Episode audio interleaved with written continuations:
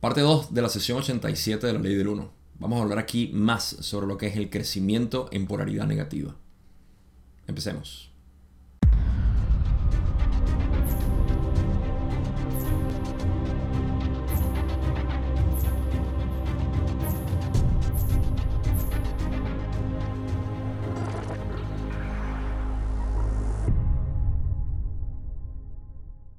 En el episodio pasado estuvimos hablando sobre lo que es la polarización negativa en algunos aspectos y la última pregunta que cubrí empezaba una especie de curiosidad que Don tiene sobre lo que es la aplicación del libro albedrío sobre el camino negativo y cómo se utiliza esta, esta primera distorsión, esta primera ley del libro albedrío y en el camino negativo para poder manipular a otros y beneficiarse a sí mismo. Estamos hablando meramente del camino negativo, aunque vamos a hacer por supuesto algunas conexiones con el positivo.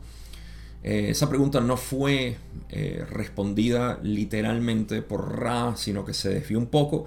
Y aquí vamos a seguir parte de esa desviación de la respuesta hasta que se llega a, esa, a ese entendimiento. Es bastante simple, pero gracias a que Ra no, respondía totalmente a la pregunta de Don. Don siguió preguntando y hemos tenido mayor información al respecto. Así que eh, no hay mucho que decir a modo de introducción aquí, sino recuerden que en, el episodio pasado hablamos de este proceso, este mecanismo de polarización negativa y ahorita vamos a ampliarlo.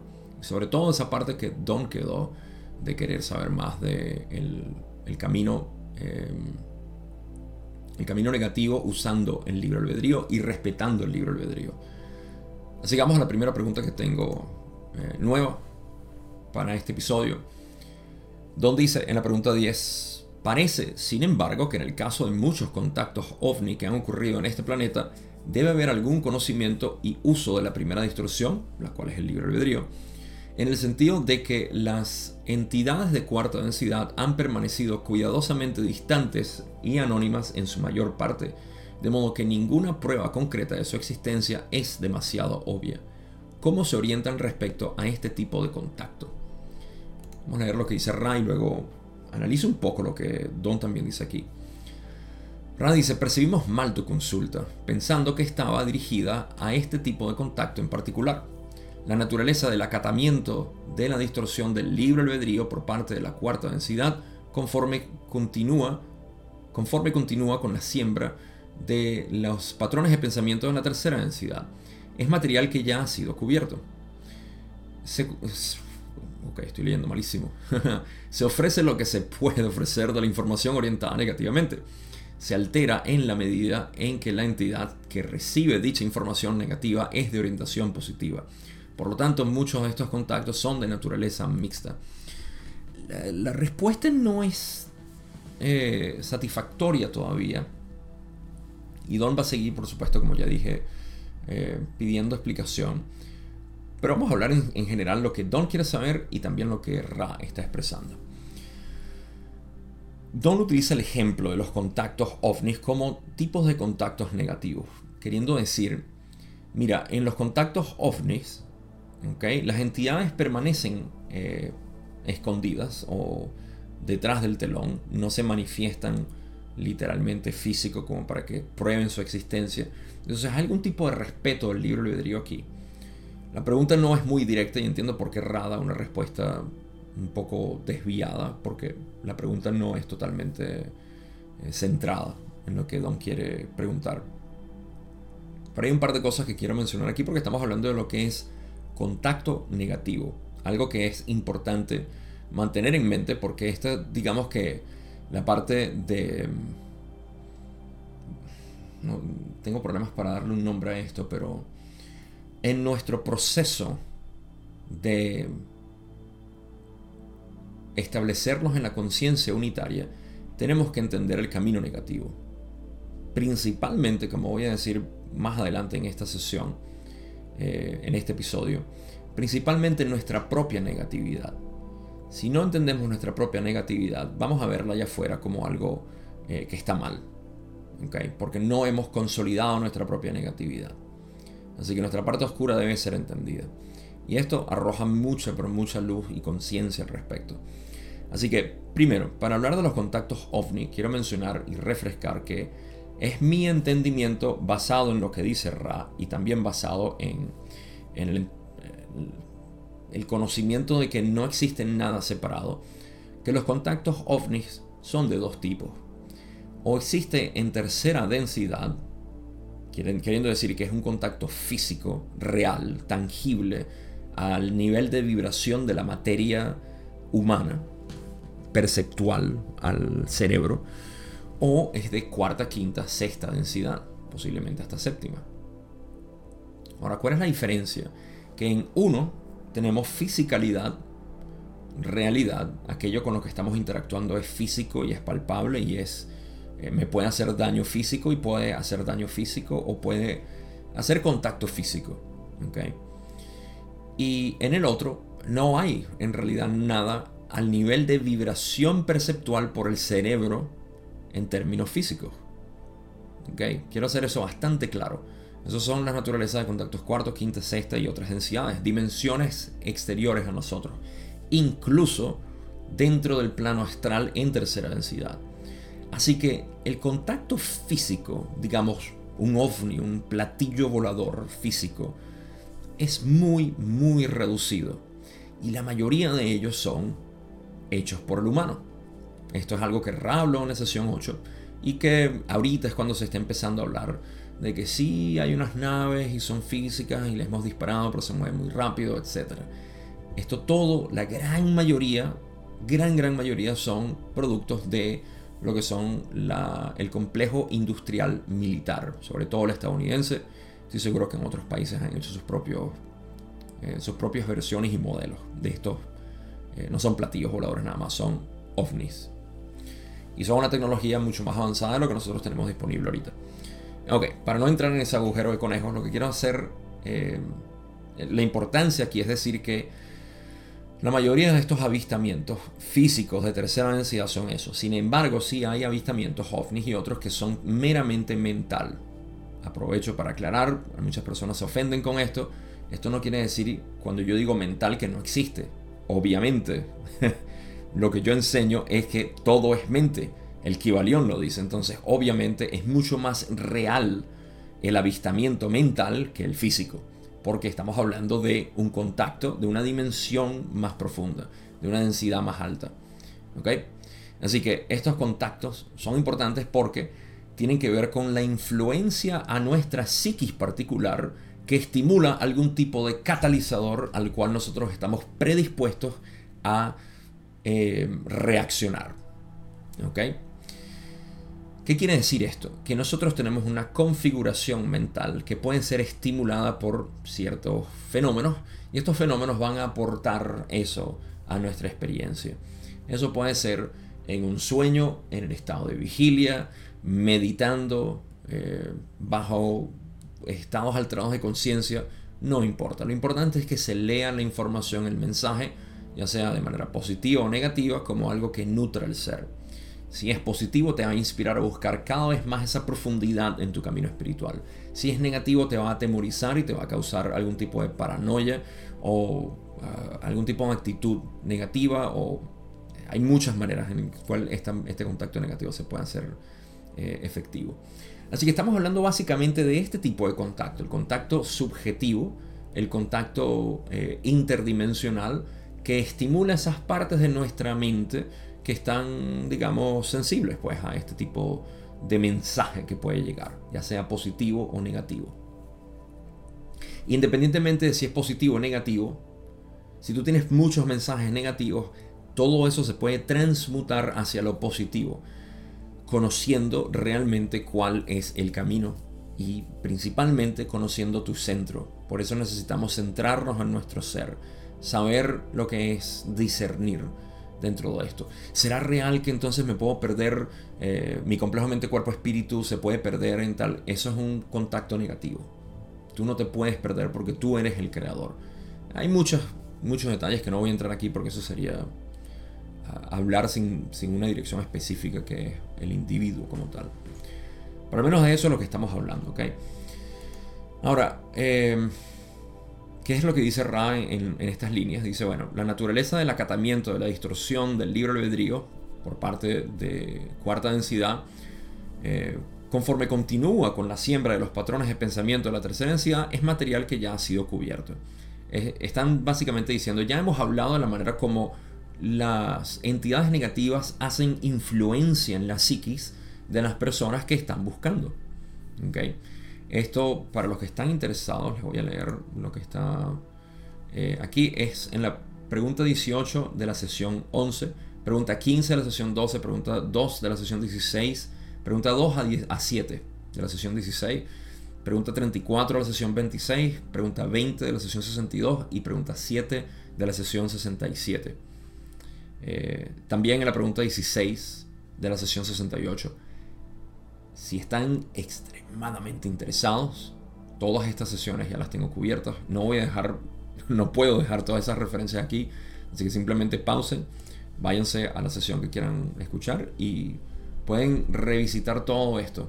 Más que nada, les recomiendo que lean estas preguntas eh, y respuestas por su cuenta y usen su discernimiento. Yo simplemente estoy haciendo una interpretación y debe ser eh, tomada como tal. Ok, entonces ya de esto se ha hablado antes, cómo se establece este tipo de contacto y cuáles son sus intenciones. Ra sumariza diciendo, se ofrece lo que se puede ofrecer de la información orientada negativamente. Okay? Si hay una sensibilidad de tu parte que se puede estimular, lo negativo se va a estimular. Se altera en la medida en que la entidad que recibe dicha información negativa es de orientación positiva.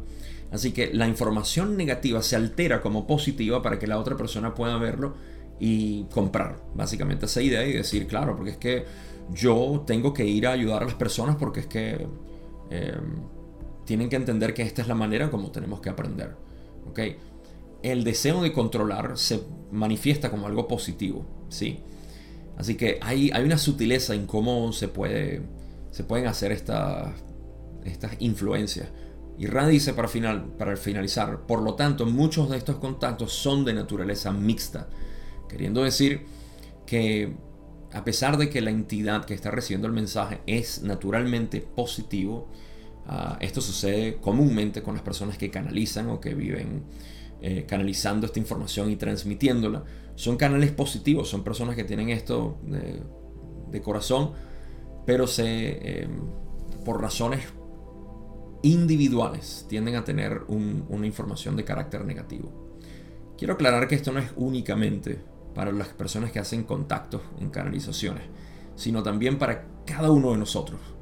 Todos y cada uno de nosotros estamos siempre bajo la merced, a, la merced de em, lo que son influencias negativas. ¿Por qué? Porque todos tenemos dentro de nosotros algún tipo de, sensibilidad negativa y, y eso debe ser estimulado. Lo importante aquí es poder discernirlo, ya sea en el momento, años después o días, no importa. El tiempo que toma, lo, importante es que lo podamos discernir, que podamos ver ese comportamiento negativo como algo que, hmm, de verdad que he estado tratando de, controlar mucho esta situación o de manipular o lo que fuera. Así que algo importante que mantener en mente y, saber que, mira, nadie es infalible cuando habla. Todo el mundo va a dejar algún tipo de mensaje que puede ser interpretado de manera incorrecta. Eh, pero en general, que es aquí donde pasa la responsabilidad. Esto no es responsabilidad tanto del que está canalizando, ni de, ah, esta persona es negativa porque está hablando de esto y está infundiendo temores y está hablando proféticamente de cosas que van a pasar. Olvídate de la persona y ver cuál es tu sensación.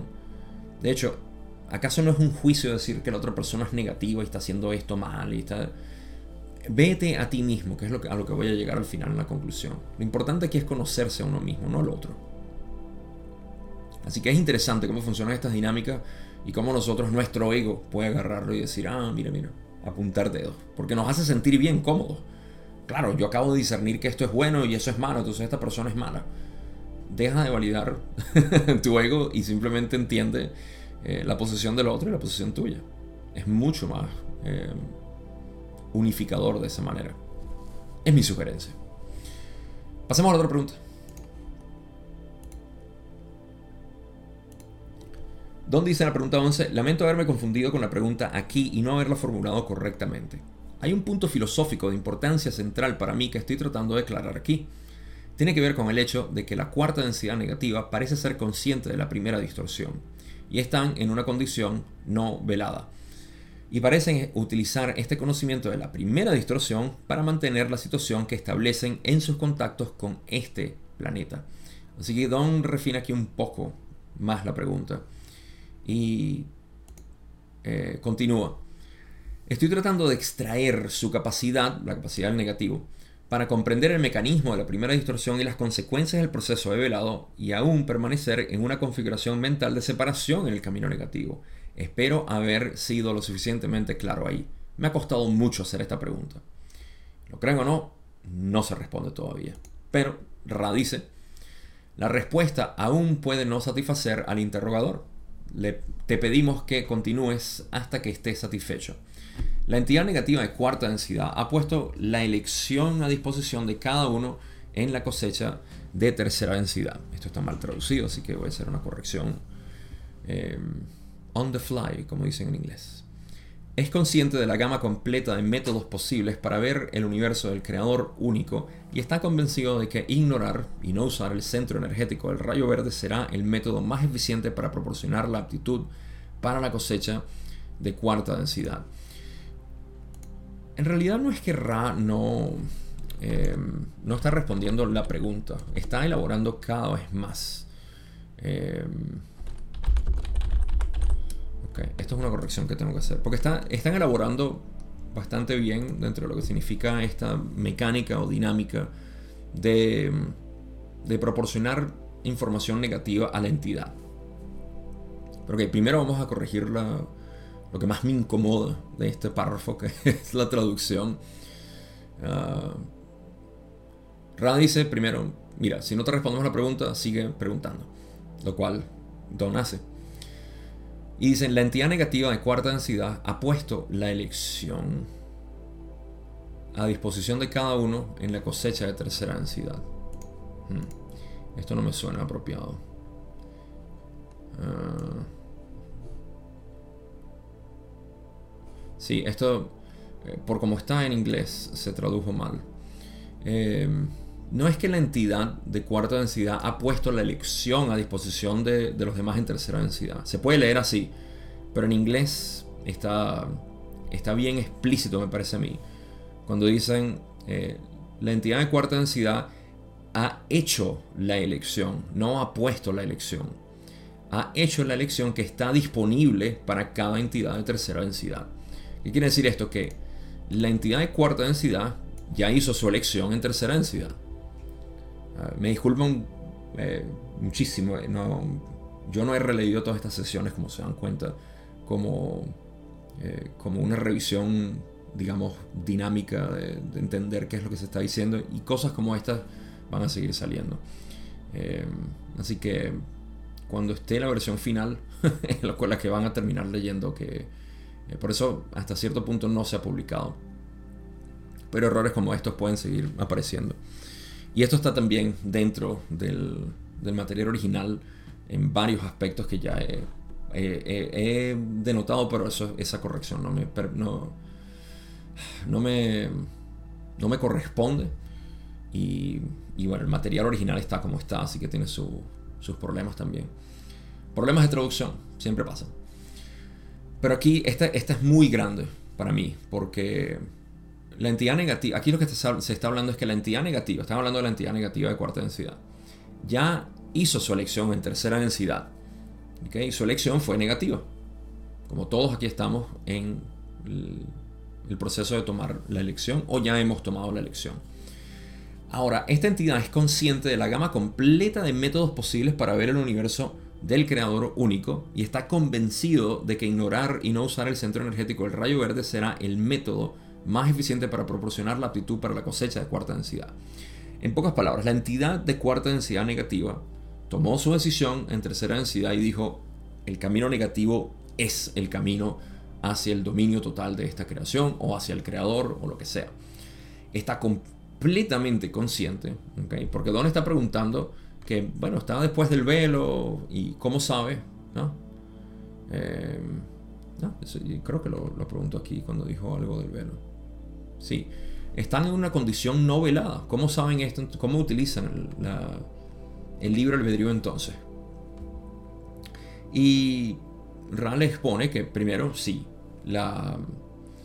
el conocimiento es total. Una entidad de cuarta densidad negativa tiene conocimiento total de lo que es el camino negativo y el positivo también, pero ven el positivo como absurdo, como inútil y menos eficiente. Les parece más eficiente el camino negativo. Por ende, em, intentan proporcionar esta enseñanza como la aptitud para la cosecha de cuarta densidad más eficiente. Puesto de una manera simple, esta es la actitud que está disponible para el ser humano también al asociarse demasiado con una, con una enseñanza particular, con algún tipo de, de gurú o de maestro o de vía para la iluminación y para todo esto. Esto es lo que pasa cuando alguien se vuelve muy rígido en su enseñanza, entonces empieza a, a, establecer esto como que la, única manera. ¿okay? Y fíjense que esto es característico de las religiones, lo más notable que tenemos, pero también en, dentro de algunas sectas o eh, una palabra que me ha llegado mucho, cultos últimamente, es muy real que esto ocurra. Porque se empieza a crear el liderazgo de quien está enseñando y no se atribuye hacia eh, la enseñanza como tal.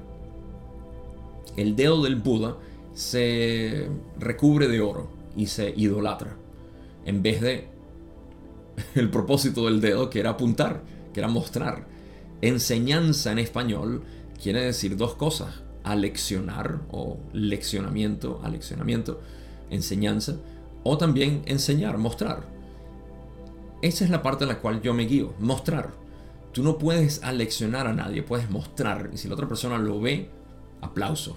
Para la otra persona, no para ti. Tú simplemente mostraste y fuiste capaz si alguien te dice, eh, quiero subir a la montaña, y tú le dices, eh, es por allá, y sube la montaña, tú te vas a dar crédito porque mostraste. No, obviamente no. Entonces, no debería existir ningún tipo de ego hacia el que apunta, ni tampoco hacia cómo apunta.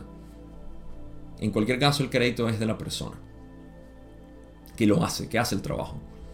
Entonces, aquí se puede ver esa, esa inclinación o ah, esa eh, sí, e, esa, esa tendencia que puede existir en la mente humana a querer decir, esta es la manera. Okay. Ahora, em, métodos posibles para conocer. Lo importante aquí es saber que la, la, entidad negativa está consciente de lo que es el amor incondicional, pero le parece absurdo. Está completamente consciente, pero le parece absurdo, no es eficiente. ¿Qué más dice Ra? Finalizan diciendo, sus operaciones entre los de tercera densidad que aún no han hecho esta elección están diseñadas para ofrecer a cada uno la oportunidad de considerar la polaridad interesada y su posible atractivo. Eh, esto me suena un poco extraño. Inevitablemente todo esto eh, va a tener una segunda versión. todo lo que es la traducción de este material y posiblemente innumerables. De hecho, si supieran que el, luego de 40 y algo años, 41, 42 años que tiene la ley del 1, el material de Ra, todavía se siguen haciendo modificaciones en términos de estructuras de párrafos, puntuación, cosas pequeñas, pero se siguen haciendo que, que ayudan a mejorar lo que es el entendimiento. Así que espero que en español sea lo mismo. Eh, to consider self-serving polarity and its possible attractiveness. A cada uno de la oportunidad, la oportunidad de considerar la polaridad interesada y su posible eh, atractivo.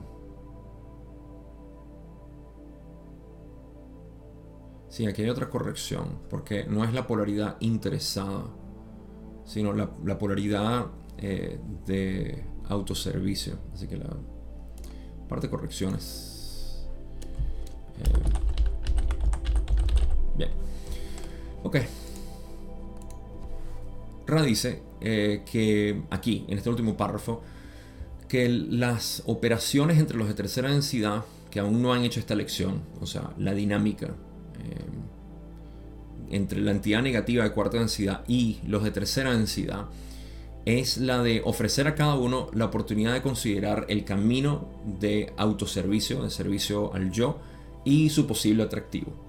O sea, mostrar, mira, primero que nada existe este camino en el cual tú te puedes beneficiar a, eh, a expensas de los demás. O, y, también mira el atractivo, mira lo que puedes obtener. ¿Has escuchado la historia cuando Jesús fue tentado en su retiro en el desierto por el diablo y todo esto? Es algo similar. Es reconocer todo ese diablo. Ahora, Jesús fue visitado por una entidad de Orión, o fue eh, una entidad astral que le vino, o fue el mismo diablo según la Biblia. No, esto es una metáfora para decir Jesús tuvo que enfrentar sus propios demonios, lo que le decía, y hablo de esto de una manera muy sutil en cuanto a Jesús, eh, diciendo que él tuvo que pasar mucho tiempo en meditación para poder ver, o sea, eh, cuál era su camino, ¿sí? Y cuál, cuál era su destino como tal y aceptarlo. En ese proceso estuvo, tuvo que enfrentar todos sus demonios y es la parte cuando el diablo lo visitó básicamente en la historia eh, tipo fábula. Así que eso es algo que todos tenemos que hacer.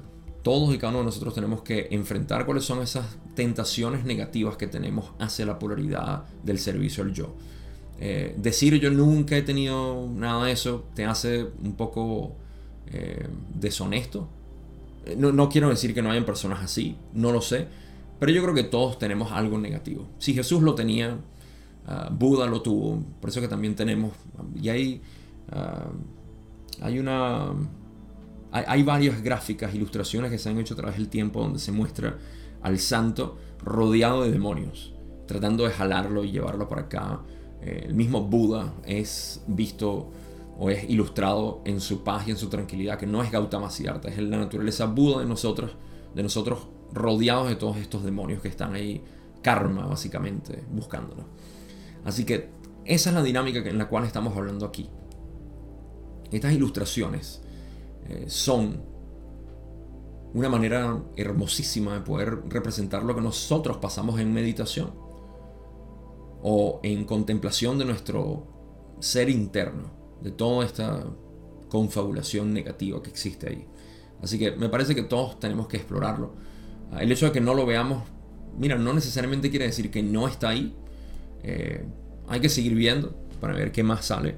Y eventualmente esto de encontrar tu parte negativa no se convierte en algo aterrador ni malo, sino simplemente beneficioso, porque tú dices, wow, algo más que puedo soltar, algo más que no, no soy yo y que ha estado ahí como un tumor, como un cáncer comiéndome por dentro.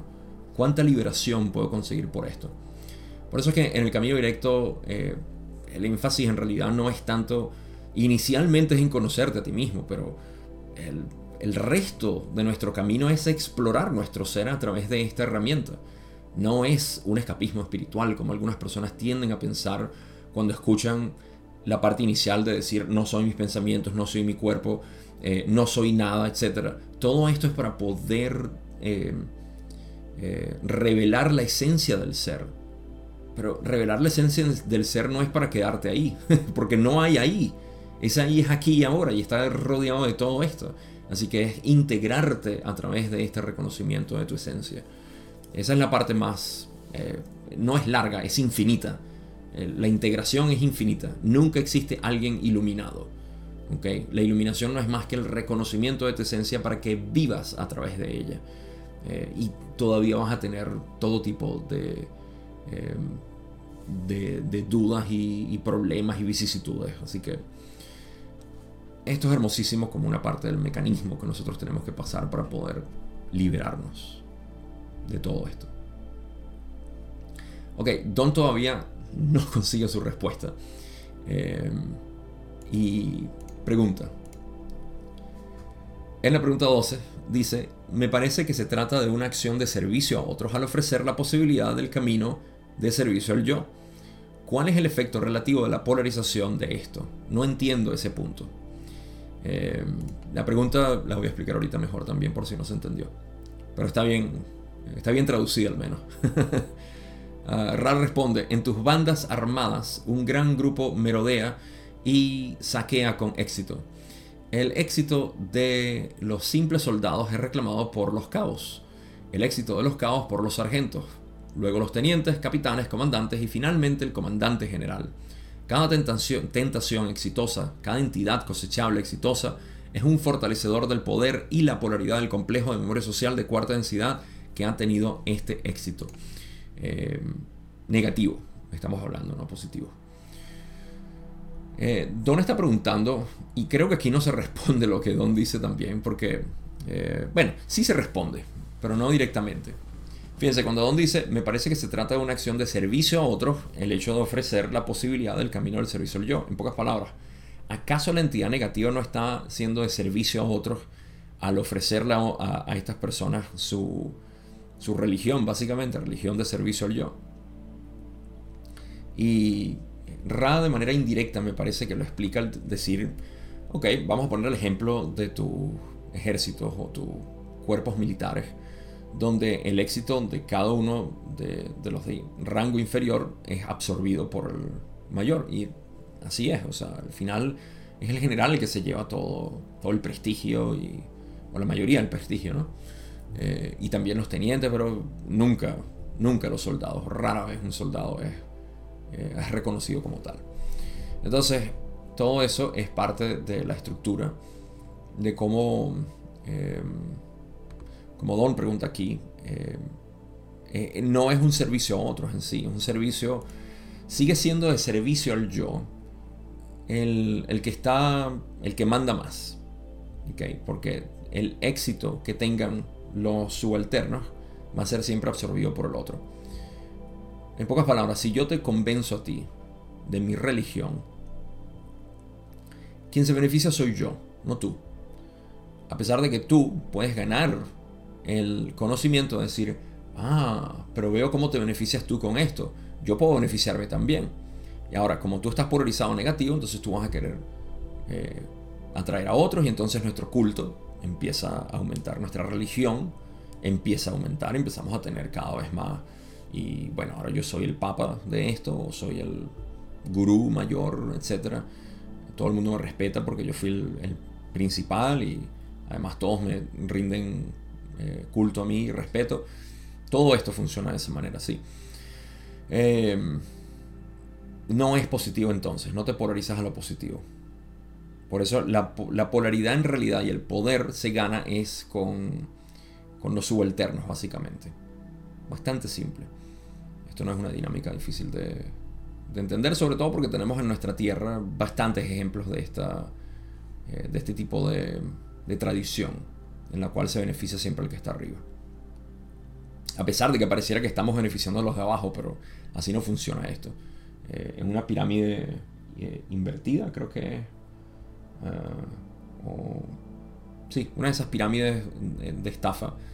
Siempre se beneficia el que está arriba. Los de abajo también se benefician, pero menos. Y siempre es a expensas de los demás. Vamos a seguir. Pregunta 13, donde dice, si un complejo mente-cuerpo-espíritu se extrae de la tercera densidad de un complejo de memoria social de cuarta densidad, esto me parece que eh, a un complejo de memoria social, ah, pudiera ser. En esencia, si un complejo mente-cuerpo-espíritu se extrae de la tercera densidad hacia un complejo de memoria social de cuarta densidad, se duplica el poder total del complejo de memoria social antes de la absorción de esta entidad cuando esta entidad es absorbida y esto es, eh, por supuesto, demasiado poder. No se puede duplicar. Ra dice que no. Entonces, donde dice, la ley de duplicación no funciona de esta manera. ¿Cuánto aumenta, la ¿Cuánto aumenta relativamente el poder del complejo de memoria social eh, cuando esta entidad es cosechada y absorbida por él? Ra dice, si una entidad en el complejo de memoria social es responsable de esta adición a su ser, ese complejo mente, cuerpo, espíritu absorberá de manera lineal el poder contenido en el recluta, por así decir. Si un subgrupo es responsable, el poder es entonces de este subgrupo. Muy raramente el complejo de memoria social de polaridad negativa es capaz de actuar totalmente como un solo ser. La pérdida de polaridad por esta dificultad, a la que antes hemos referido como una especie de entropía espiritual, es bastante grande. Um, Don estaba preguntando aquí en esencia, em, primero, la pregunta anterior era que si se duplica el poder del complejo de memoria social porque reclutemos a uno más. Esto es desproporcionadamente eh, incorrecto. Como dice, bueno, Ra dijo que no simplemente, pero no puedes duplicar. No me parece que pueda ser así, ni siquiera en uno positivo. Uh, ok. Ahora, la ley de duplicación, dice Don, no funciona, pero entonces, ¿cómo se aumenta este poder? Y Ra explica que el poder es relativo, porque tiene que ver con quién reclutó a la entidad. Entonces, si tú eres reclutado hacia un complejo de memoria social negativo, me disculpa que te ponga a ti de, de ejemplo, pero cuando tú entres, tú lo que vas a fortalecer a la entidad que te reclutó o al grupo. Se distribuyen básicamente, pero rara vez dice eh, Ra que, que esto es hecho por todo un complejo de memoria social negativo. Esa es la diferencia entre lo que es el complejo de memoria social positivo y el negativo. En el positivo no existe individualidad como tal y simplemente es una acción del todo, del colectivo. ¿okay? Y ese poder en realidad aumenta siempre a la polaridad positiva del complejo completo. Mientras que en el negativo, como existe esta división, esta, eh, esta relación con la separación, entonces cada uno de ellos debe beneficiarse individualmente o como subgrupo. Y eso es lo que Ra dice que hace que se pierda la, la polaridad negativa en estos complejos de memoria social, es ineficiente, pero ellos no lo ven así, por supuesto. Eh, no es visto de esa manera en lo absoluto, simplemente se sigue reforzando lo mismo porque ah, en términos de nuestra sociedad podemos ver, el ego funciona de esta manera. El ego espiritual, hablando de algo eh, en lo que nos podamos relacionar, el ego espiritual lo que busca es sentirse cómodo bajo una eh, un entendimiento intelectual eh, particular. En este entendimiento particular se queda estancado y dice, no, esta es la manera como debe ser. Así es como, como debe funcionar y los que no estén de acuerdo con esto están errados.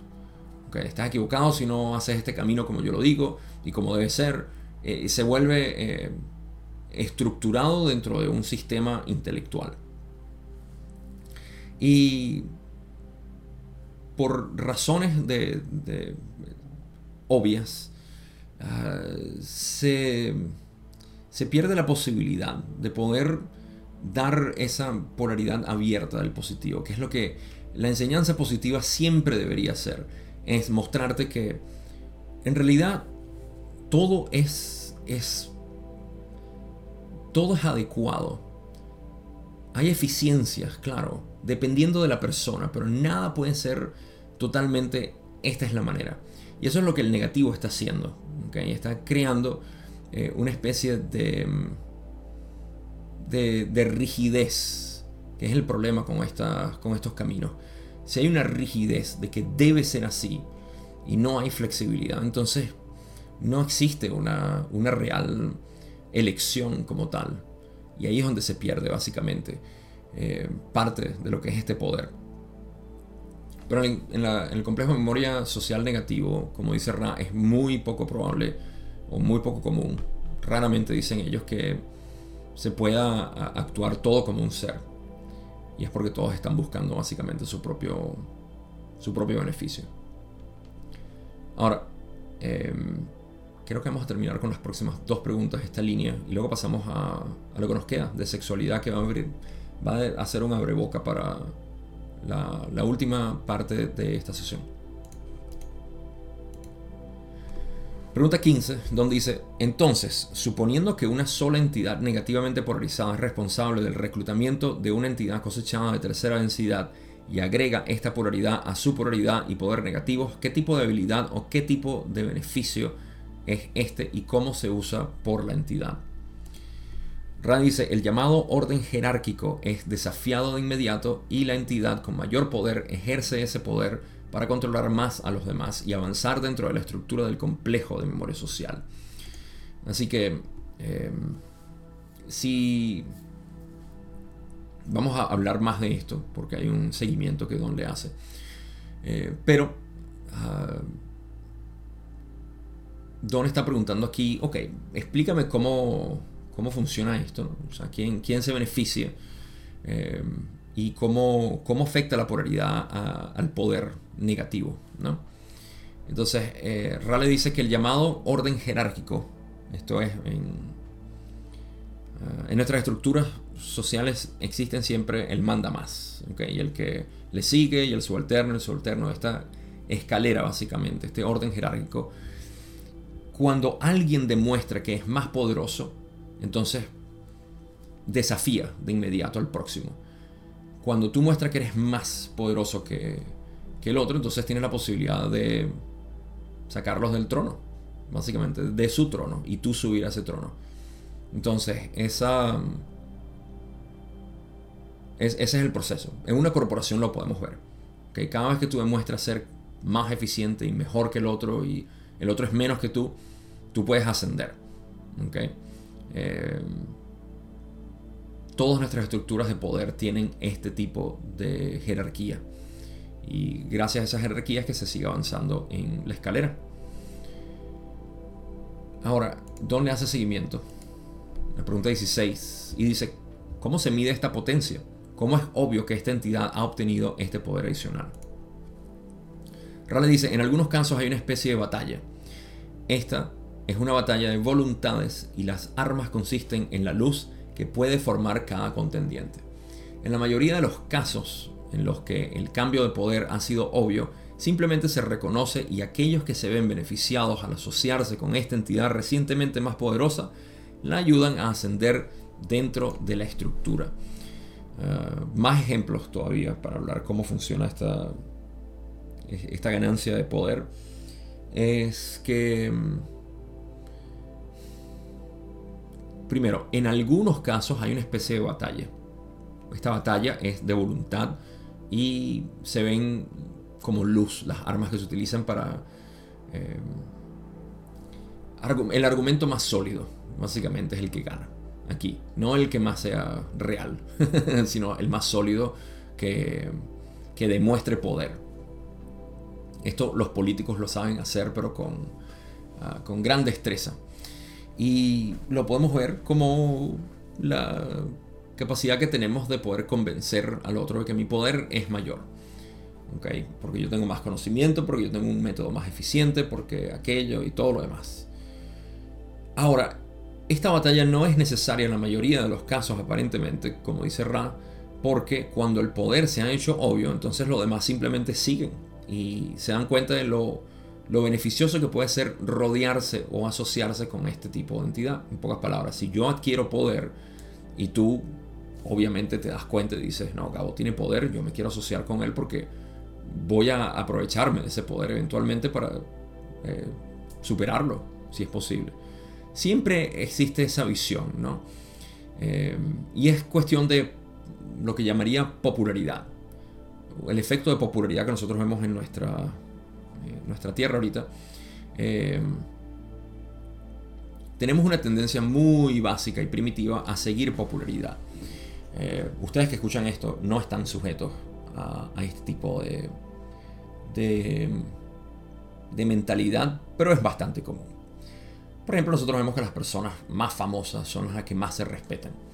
Y recientemente se ha hecho un caso muy importante, el decir, ¿por qué estamos escuchando a esta, a esta persona simplemente porque es popular? ¿sí? O sea, porque es popular quiere decir que sabe mucho. Ah, no voy a mencionar nombres, pero hay alguien que es reconocido por tener una gran influencia en el sistema médico y eh, nos preguntamos así, bueno, pero ya va, tú lo que haces es, es trabajar con, con negocios. ¿Qué sabes tú de medicina y por qué tú estás influyendo en las decisiones que tomamos eh, en todo esto? Y es por, por eso, porque esa es la, dirección negativa. En la que la popularidad, o se respeta mucho porque es muy popular, es una persona muy exitosa y tiene mucho dinero, ah, hay una especie de respeto grande por el dinero también. Todo esto tiene que ver con respeto, respeto a números y poder, a dinero, a todo esto. Y es lo que me parece un poco deprimente que se empiece a utilizar también en el campo espiritual. He escuchado eh, cosas como que si te va mal con el dinero es porque eh, no estás ascendiendo espiritualmente. Eso me parece una basofia, lo voy a decir con todo el, término inapropiado incluso. Me parece una basofia y una basura eh, de decir siempre apuntar dedos y decir, ah, si no te vistes de esta manera no eres espiritual, si no comes de esta manera no eres espiritual.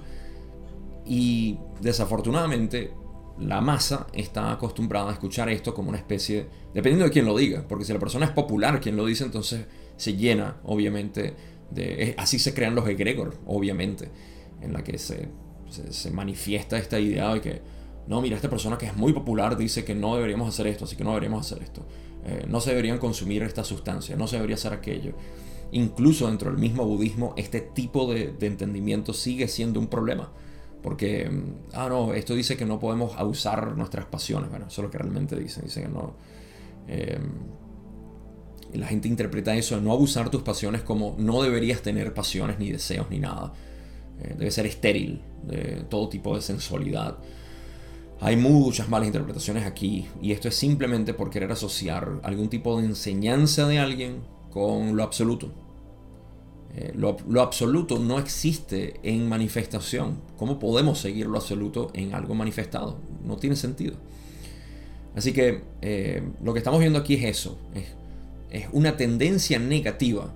Esto no quiere decir que te estés polarizando negativo si tienes creencias de personas populares, porque estas personas saben mucho de, de matemática o de medicina, entonces tenemos que escucharlo por esto o lo otro porque tiene mucho dinero, porque es muy popular, porque tiene tantos seguidores. Eso es algo más en YouTube y en Instagram que se ve constantemente. Tiene muchos seguidores. Debe ser una persona que eh, vendió muchos libros. Debe ser alguien que... Todo el mundo es igual. A quien debes analizarte es a ti mismo. Esa es la única persona que debes ver. si acaso. Porque eventualmente vas a dejar de ver a la persona en ti. Ok. Entonces... Em, la, dinámica de polarización negativa es que cuando el ser se establece como yo tengo poder y yo uso este poder de esta manera, mírenme, venérenme, idolátrenme porque eh, se dan cuenta de que yo tengo el poder y ustedes no. Entonces se crea siempre esa dinámica desafortunada aquí en la Tierra, pero en, en cuarta densidad es completamente voluntario. No tiene nada que ver con, con manipulación, sino con reconocimiento de poder. Pero eso todavía existe en nuestro planeta, obviamente, y se hace de una manera ciega. Al menos podemos decir que en cuarta densidad son más honestos todos. Aquí, por razones de eh, desconocimiento o ignorancia, se, siguen a todas, estas, a todas estas personas. Nunca sigas a nadie en particular. Sigue la enseñanza, porque la enseñanza a pesar de que la persona pueda tener muchas cosas negativas, la enseñanza sigue brillando ahí. Pero bueno, mucho que decir ahí. Vamos a cambiar de tema. Eh, vamos a pasar rápidamente por esto y terminamos con la primera pregunta sobre sexualidad en esta sesión. Donde dice en la pregunta 17, gracias, notamos la posibilidad de una confusión entre el término mente-cuerpo-espíritu y complejo mente-cuerpo-espíritu en la última sesión. Hubo un par de estos de usos indebidos de estos términos cambiando uno por el otro? Pregunta. Y Rale dice, hubo un error en la transmisión. El uso del término mente, cuerpo, espíritu debe referirse a aquellas entidades que habitan en tercera densidad antes del proceso de velado. El término complejo mente, cuerpo, espíritu se refiere a aquellas entidades que habitan en tercera densidad después del proceso de velado. También descubrimos una falla de, nuestro, de nuestra parte al proporcionar el término complejo al hablar del, del cuerpo después del velo. Em, después del velo, debería ser antes del velo. Corrijan estos errores, por favor. Ok, antes de hablar de esto, posiblemente corregir yo un error. Eh, esta es la pregunta 17, ¿no?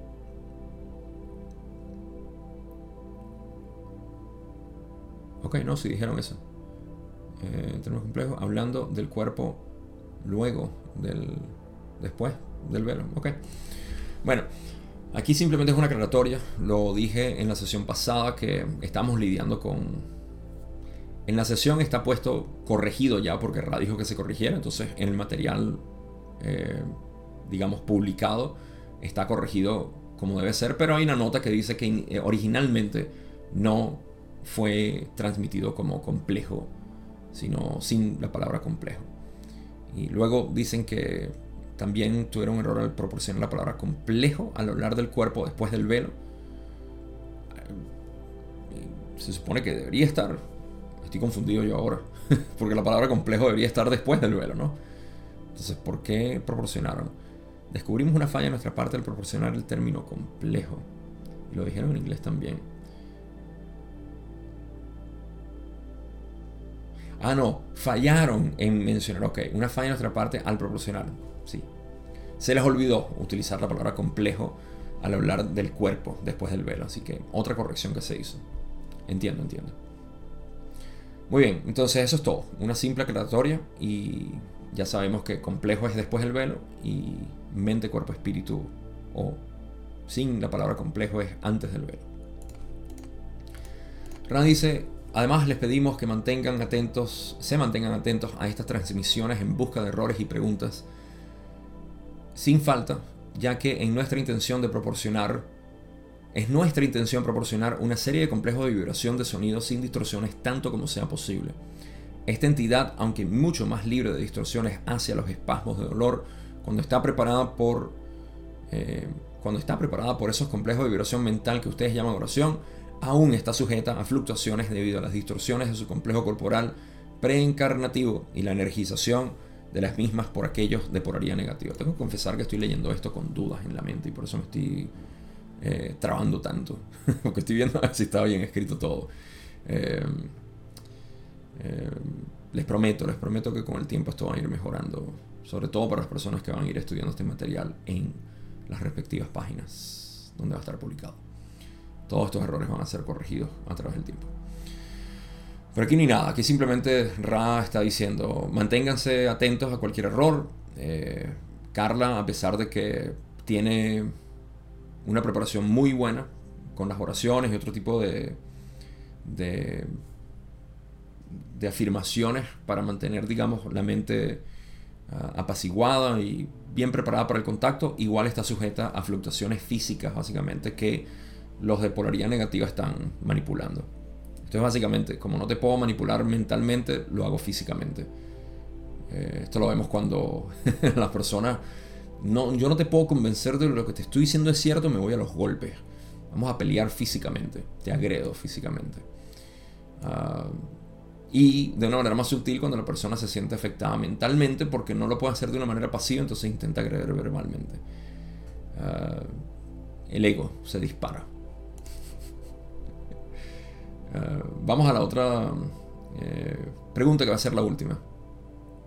Y tiene que ver con sexualidad.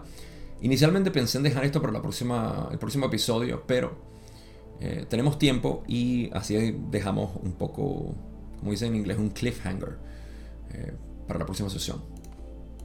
Próximo episodio, digo. Pregunta 18, donde dice, gracias, haremos las correcciones. En la última sesión dijiste que antes del velo, la transferencia de energía sexual siempre era posible. Me gustaría saber qué quisiste decir con siempre fue posible y por qué no siempre fue posible después del velo. Solo para aclarar ese punto. Rana dice, creemos que capturamos tu consulta y utilizaremos la analogía en tu cultura de la batería que enciende la bombilla de la linterna. Dos baterías en funcionamiento colocadas en serie siempre ofrecen el potencial de iluminación de la bombilla. Después del velo, para continuar con esta burda analogía, las dos pilas no estando colocadas en serie no ofrecen ninguna iluminación posible para la bombilla. Muchos complejos mente, cuerpo, espíritu después del velo han hecho a través de bloqueos el equivalente a invertir la batería. Ok, esto es una analogía bastante simple. Voy a hacer una, una, una explicación breve y luego continuamos. Antes del velo, todas las interacciones sexuales eran de transferencia, eh, de una naturaleza de transferencia de energía. Luego el velo, no. La pregunta es ¿por qué? Ra dice, que una analogía para esto es que antes del velo, las baterías, o las pilas como decimos también, eh, estaban puestas siempre de manera correcta. De manera que cada transferencia, o mejor dicho, cada interacción, cada vez que prendías o cerrabas el circuito, se prendía la, el bombillo. Queriendo decir, había transferencia de energía, se movía la, la, energía. Esto es porque las baterías siempre estaban puestas correctamente. ¿Okay? No había manera de ponerlas incorrectamente, siempre era de manera correcta. Luego del velo, existe la posibilidad de ponerlas al revés, de ponerlas mal. Y esto es debido a los bloqueos que podemos desarrollar. Así que energía sexual transferida antes del velo, siempre posible, porque las baterías estaban puestas de una manera correcta. Después del velo, posible incorrección de posición de las baterías, por ende bloqueos y no hay transferencia de energía. Simple, es bastante simple. Eh, la energía siendo la electricidad que ilumina el bombillo y me encanta eso porque está iluminando al ser. Perfecto. Don hace un seguimiento y dice cuál fue la fuente principal de los bloqueos que causaron la analogía de la inversión de la batería.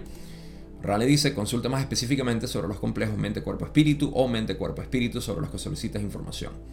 Honestamente, a mí me parece que Don está bastante explícito que está hablando de después del velo, pero eh, Don pregunta y dice, antes del velo existía el conocimiento de la técnica de iluminación con bombillas, digamos.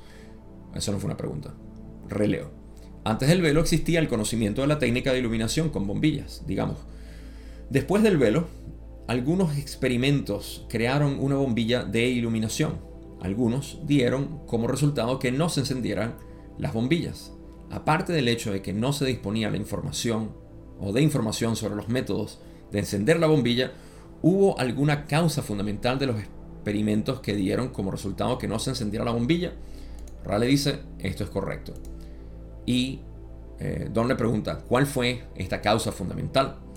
Rale explica, la causa fundamental del bloqueo es la falta de la capacidad de ver al otro como el creador. O, dicho de otro modo, la falta de amor. Así que todo esto era simplemente Don preguntando, antes del velo se sabía básicamente la posición correcta. Después del velo, no. ¿Cuál fue la causa?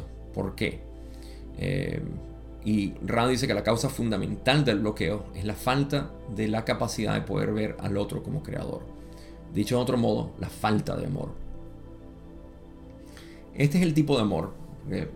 aquí se puede aclarar fácilmente esa concepción errónea de la palabra amor como eh, pasión o romance o, deseo sexual. Porque muchos podemos tener esta pasión, este romance, esta, esta lujuria y no tener una, una, transferencia de energía sexual. Entonces, eh, eso quiere decir entonces que no hay amor. Ah, ¿de qué tipo de amor estamos hablando? Del amor que es incondicional, el verdadero amor. Cuando existe este amor, naturalmente existe ver al otro de una u otra manera como el creador. Es eh, indispensable, básicamente. Así que la clave está siempre en ver al otro como el creador. Una vez más, esto no es algo intelectual. Si no, fuera muy fácil. Es algo que tienes que sentir, básicamente. Y eso se, se desarrolla a través del conocimiento de ti como creador. Porque tú no puedes ver al otro como creador si no te ves a ti como creador. Ah, estás creando una separación y ese no es el verdadero creador. Estás idolatrando al otro. O a ti mismo y no al otro. Así que es algo que tiene que verse eh, bastante bien dentro del ser.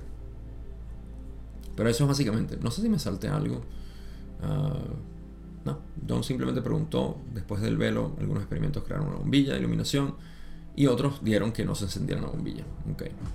¿Cuál era, eh, si había alguna causa fundamental para que esto no se diera? Y Ra lo explica como esa falta de ver al otro como creador o simplemente falta de amor.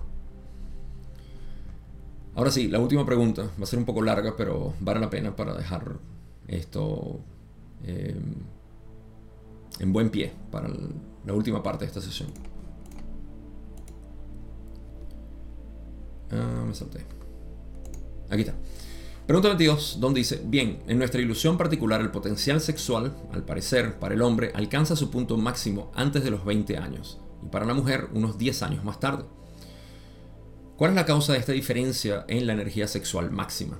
Aquí estamos indagando un poco más dentro de lo que es la sexualidad y no tanto transferencia de energía sexual, así que vamos a hacer un cambio. Ra dice, debemos hacer una clara distinción entre el complejo químico corporal del rayo amarillo de tercera densidad y el complejo corporal, que es una parte del complejo mente-cuerpo-espíritu. El varón, como ustedes llaman a esta polaridad, tiene un deseo de rayo amarillo extremadamente activo en el espacio-tiempo en una encarnación cuando su esperma es más viable y está lleno de espermatozoides que dan vida. Así, el rayo rojo busca reproducirse más densamente en el momento en que, en que este cuerpo es más capaz de cumplir con los requisitos del rayo rojo.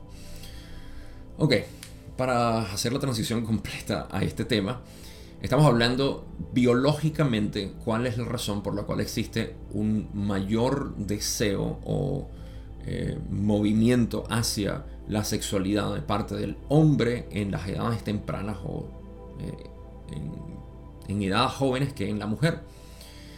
Y Ra está empezando por el hombre. La primera distinción, que es la que hace Ra, me parece importante porque estamos hablando del cuerpo físico de tercera densidad, el cual no es el cuerpo del complejo mente-cuerpo-espíritu. El complejo mente-cuerpo-espíritu abarca todos los cuerpos de todas las densidades, todos en uno.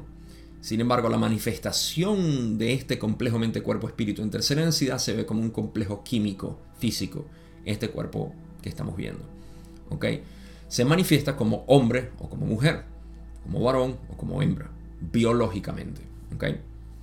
Entonces, biológicamente, el, el varón o el masculino va a tener una mayor tendencia hacia la sexualidad por razones biológicas.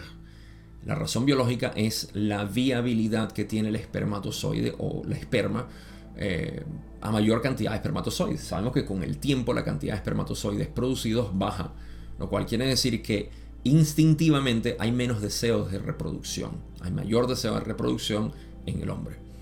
Luego de esto, luego de hablar de la, de la mujer, voy a hacer mi especulación adicional a todo esto que tiene que ver con estructura social y también con eh, posición del hombre y de la mujer de manera básica, primitiva. Vamos a cerrar con una reflexión de Ra, o no, una indicación de Ra que es, eh, es mucho más completa y, más directa hacia lo que es la sexualidad como tal. Recuerden, aquí estamos hablando meramente de lo que es la parte biológica, física, instintiva, eh, primitiva de lo que es el proceso de reproducción y por qué hay mayor deseo sexual de parte del hombre al principio y más adelante de la mujer. El pico tiende a ser más grande para la mujer. Ok. Entonces, eso es básicamente todo lo que dice Ra en esta primera parte. Habla del hombre y dice que el rayo rojo busca reproducirse más densamente en el momento en que este cuerpo físico es más capaz de cumplir con los requisitos del rayo rojo. ¿Cuáles son los requisitos del rayo rojo en términos de eh, reproducción, pues la sexualidad. Muy bien. Ahora vamos a la mujer. Rand dice, el complejo químico del cuerpo del rayo amarillo de la mujer, como llamas a esta polaridad, debe tener necesariamente un deseo continuo y creciente de tener relaciones sexuales, ya que solo puede concebir una vez en un periodo de 15 a 18 meses, dado que lleva el concebido complejo corporal al bebé da a luz y lo amamanta. Esto es agotante para el cuerpo físico del rayo amarillo. Para compensar esto, el deseo aumenta, de modo que el cuerpo del rayo amarillo está predispuesto a continuar en el acto sexual, cumpliendo así su requisito de rayo rojo para reproducirse lo más densamente posible. Reproducción en densidad aquí me parece a, tener mayor cantidad de progenie, más bebés. Ah, hay un par de cosas aquí. Eh, obvio que la capacidad de un hombre para reproducirse es más amplia. Ah, hay muchas cosas que podemos hablar aquí con respecto a la diferencia entre el deseo sexual del hombre y de la mujer. Eh, una vez más, estoy hablando en pleno sentido biológico primitivo de querer reproducirse. No estamos agregando aquí estructura social ni nada todavía. Sino lo que instintivamente el cuerpo desea. Eh, ahora, hablan de que la mujer, obviamente, tiene que pasar más tiempo en términos de reproducción, más tiempo eh, ocupada en otras cosas, llevando un bebé. Ah, los 12 o 18 meses, 15 o 18 meses, ah, sabemos que obviamente una mujer puede salir embarazada antes de los 12 meses después de haber salido embarazada, eh, pero en promedio, un periodo de 15 a 18 meses es lo, más natural, supongo. pero, pero bueno, todo esto es para, para decir que para que una mujer se pueda reproducir o tener bebés tiene que pasar mucho tiempo y por ende, por ende se complementa con mayor tiempo de deseo sexual. Así que llegan a los 30 o 40 años buscando eh, reproducción o con deseo sexual, mientras que el hombre empieza a disminuir en términos de querer reproducirse como tal. De nuevo, lo he dicho tres veces ya, pero me parece importante, no agreguen estructura social aquí. Es básicamente cuerpo, reproducción, hombre-mujer. Eh, así que sí, para compensar esto, el deseo aumenta o se extiende más, de modo que el cuerpo del rayo amarillo físico está predispuesto a continuar en el acto sexual. Y esto, eh, ahora sí le, le, voy a agregar mi especulación y varias cosas. Eh, pero ven, dicen, cumpliendo así su requisito del rayo rojo para reproducirse lo más densamente posible, mayor, mayor cantidad de bebés. Esto explica por qué en nuestras eh, sociedades antiguas teníamos tantos hijos. 5, 8, 10, 12 hijos. también, bueno, por razones de, Aquí no lo está hablando rap, pero obviamente por razones de supervivencia. Muchos de los bebés morían antes, niños incluso, adolescentes. Así que para tener gente que, siga tu linaje, ah, querías tener varios hijos y protegerlos, por supuesto. Pero bueno, ahí estamos agregando un poco de estructura social. Ahora, ¿qué quiero especular yo aquí? Un par de cosas. El hombre puede reproducirse, puede tener mucho más bebés que una mujer, es obvio porque puede tener múltiples parejas. Y de hecho, un dato curioso de, mi, eh, de mis ancestros, mi bisabuelo, parece que era mi bisabuelo, el papá de mi abuelo, por parte materna, tuvo más de 80 hijos en la isla de Margarita, para los que me están escuchando en Margarita, por cierto. Eh, yo soy descendiente de el general Bermúdez, quien fue un gobernador de la isla de Margarita a finales de 1800 aparentemente y principios de 1900 y obviamente tuvo muchas eh, concubinas y 80, 80 eh, hijos o más. Eh, así que es natural que, no es natural, es posible que el hombre pueda naturalmente reproducirse más que la mujer. esto hace que la mujer quiera extender esa tendencia en la mujer a extenderse, a tener mayor deseo sexual pasados los 30 años hasta los 40 de repente. Eh, y más, incluso. Claro, aquí se empiezan a ver, claro, porque es que yo trabajo, tengo tal, y por eso quiero tener hijos a los 40 años. Todo eso no tiene nada que ver con la reproducción biológica, simplemente por razones sociales. Eh, por otro lado, eh, el hombre, esto me parece, aquí estoy agregando algo de especulación mía, me parece que el hombre también tiene un mayor deseo sexual inicialmente, eh, e incluso dependiendo de lo que vaya sucediendo con el tiempo, ah, de querer reproducirse, porque nunca está seguro de que va a pasar su, eh, su, ADN. No importa qué tanto pueda proteger a la mujer, algún otro hombre puede llegar a fertilizar a la mujer y ahora tienes un hijo que no realmente no es tuyo en ese sentido. Eh, así que el hombre quiere intentar la mayor cantidad de... Eh, y esto me parece que aplica también a la naturaleza en muchos sentidos. Eh, hay especies que obviamente son monógamas, pero muchos varones tienden a hacer esto, a buscar muchas, muchas parejas y tratar de reproducirse, porque quieren pasar su ADN. entonces eso, eso también puede ser otro factor que influye al deseo sexual, pero ahí estoy yéndome un poco más hacia otro lado. El punto es que también es conocido que los hombres empiezan a perder su, eh, su deseo sexual o ah, lo bajan, lo cual es necesario. Después de pasar, los que son hombres me entenderán, eh, de esos años adolescentes donde el sexo estaba tan presente en nuestra, en nuestra vida, eh, empieza a disminuir mientras que la mujer empieza a aumentar su deseo sexual conforme pasan los años. Ah, así que es interesante ver todas estas dinámicas en juego aquí. Pero de nuevo, cuando ponemos el animal del, eh, de la estructura social y todo lo que implica que hay muchas variaciones.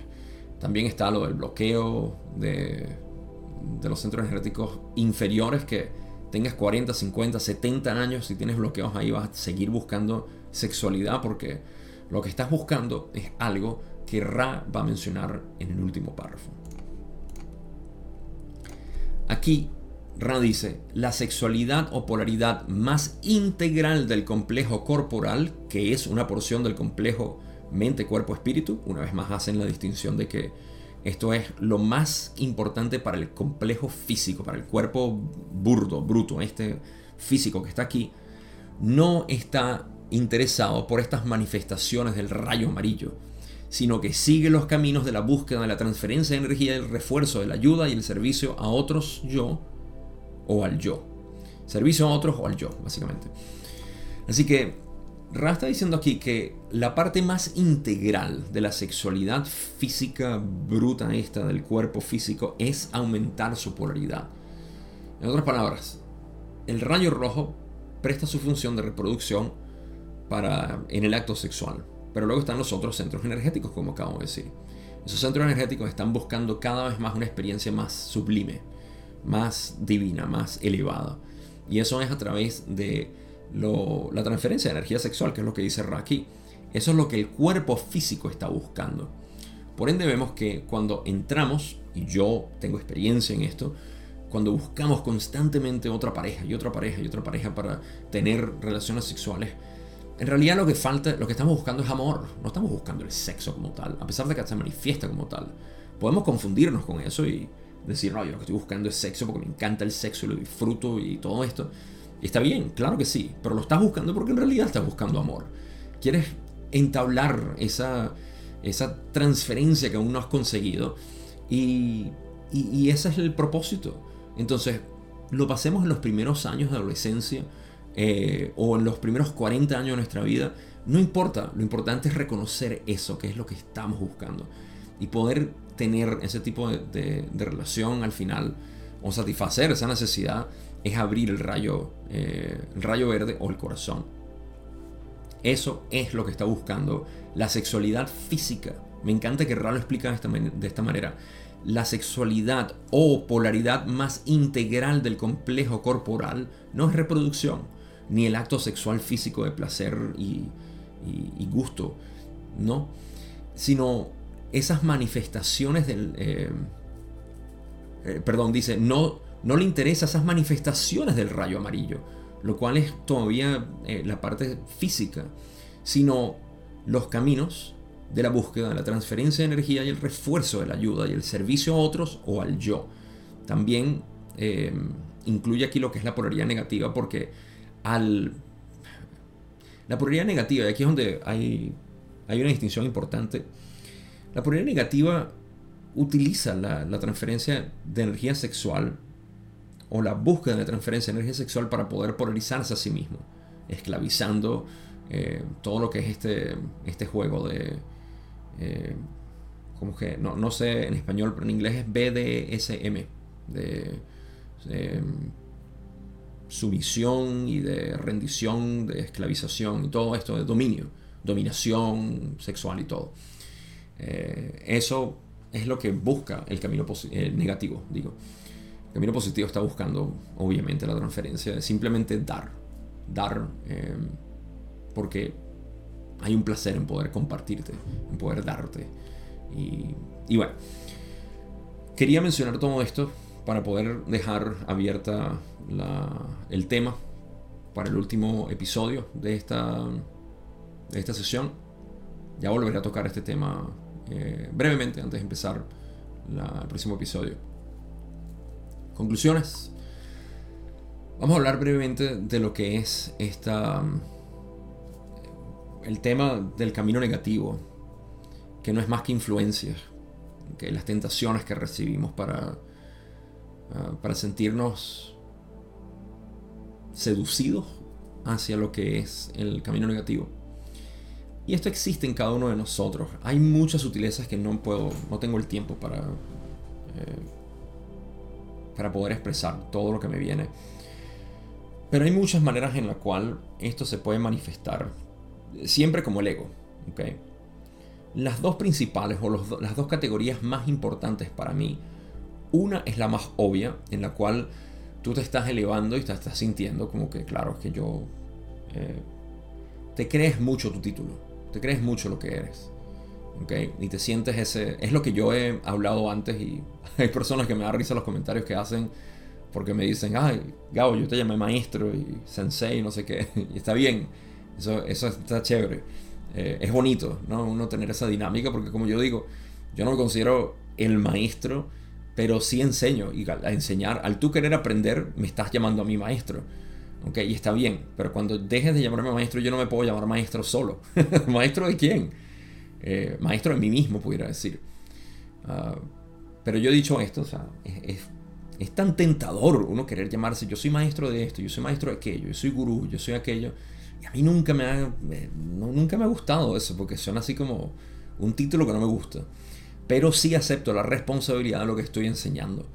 Únicamente para aquellas personas que se acercan y me dicen, eh, para mí la mayoría de ustedes simplemente están viendo esto y se están divirtiendo y lo están agarrando lo que les parece y listo.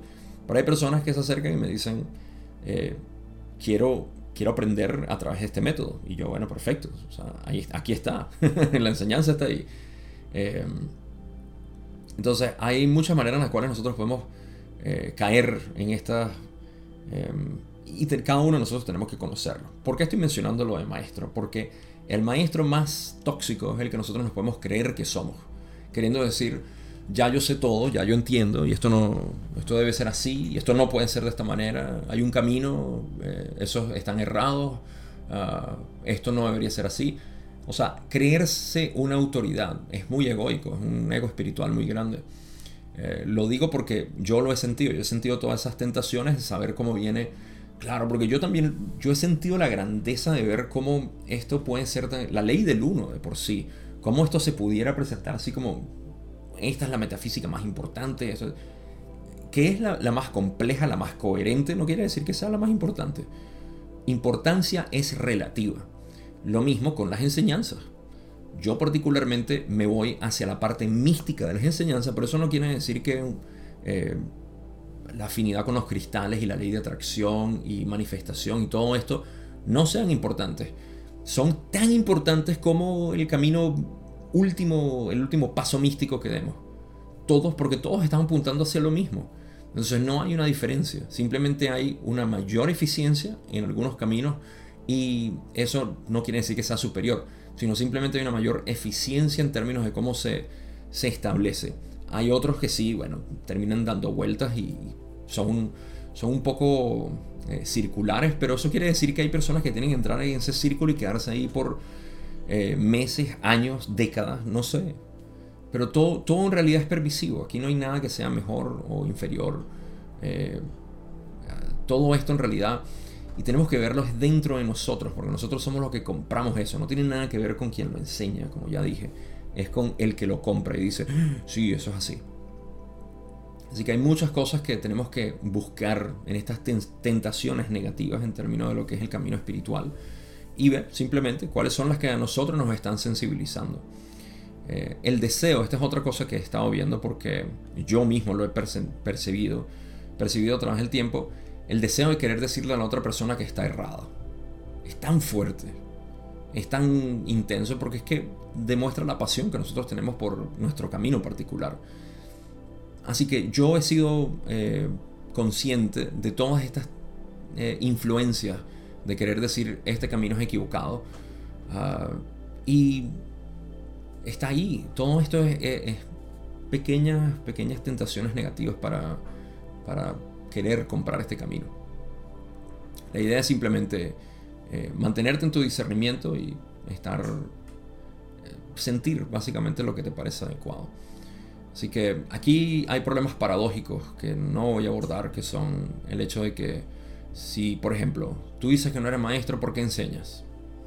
Ahí eh, entramos en, problemas sutiles de interpretación de lo que se quiere decir. Si, si en realidad nada existe, ¿por qué tú existes y por qué yo existo? Eso es otra paradoja.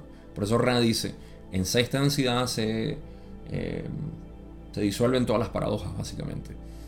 Pero bueno, esto es algo que requiere, y por eso es que a mí me, me fascina poder crear coherencia dentro de un lenguaje particular, dentro de una concesión particular que, que hagamos para poder hablar de esto, porque si no ocurre lo desafortunado que es sacar de contexto ciertos conceptos para explicarlos separados.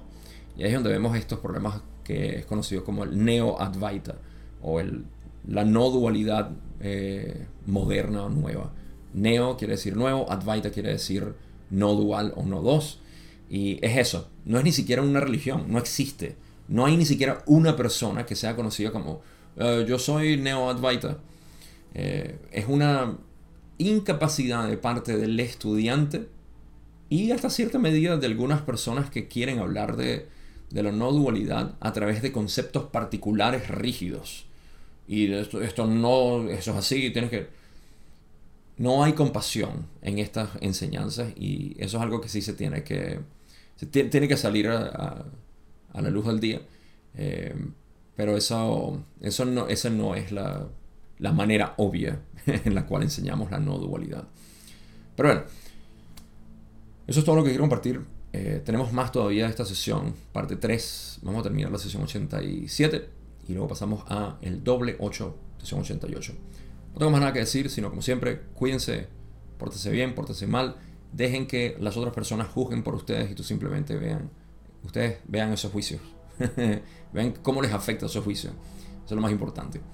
Véanse siempre por dentro. Eso es lo que realmente importa. Pasen buen día, buenas noches y nos vemos en el próximo.